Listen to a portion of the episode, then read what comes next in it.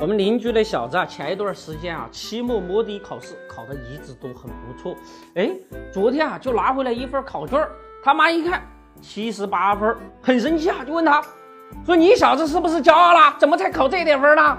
这小子很委屈说，妈呀，最后一道题要求写短文，占了二十分，说什么写勤劳的妈妈，我不知道怎么写呀。这只是一个笑话啊！我们今天看一看，二零一五年勤劳的基金冠军遭遇割韭菜，市场到底该怎么办呢？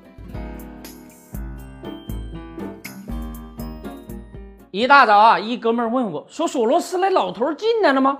我说：“估计索罗斯那老头吧，这一辈子都不想来中国了。现在朝阳大妈最想对索罗斯说的一句话就是：我能想到最浪漫的事，就是和你一起。”谩骂到老，别说索罗斯了，现在遭遇割韭菜的机构们都在期盼国家队的到来。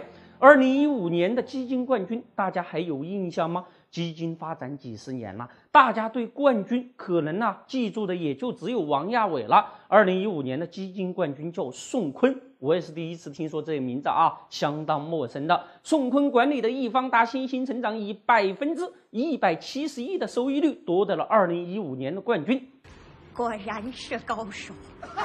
何女士曾经在节目中说过，冠军黑三年啥意思呢？就是啊，不少的基金经理夺冠之后啊，三年之内表现都是相当糟糕的，所以建议大家呀，不要盲目的追着冠军跑。那宋坤呐，是相当不幸的，在冠军的宝座上，屁股还没坐热了，立即就遭遇了市场割韭菜。从二零一六年一开始到现在，宋坤管理的基金跌幅高达百分之三十七，一下子。就坐上了跌幅榜的冠军。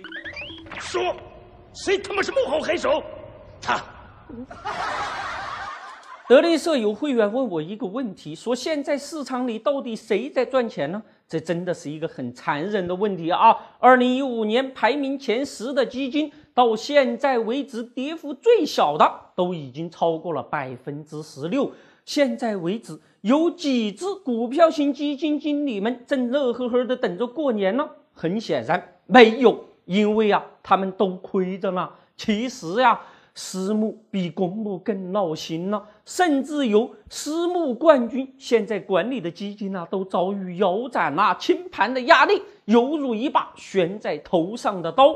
无论是公募也好，还是私募也罢，操盘手亏钱了吧，最多就是丢饭碗了。而不少上市公司的老板们辛辛苦苦了十几年，牛市的时候把股权呐全部抵押出去，现在好了，遭遇强行平仓了，公司都丢了。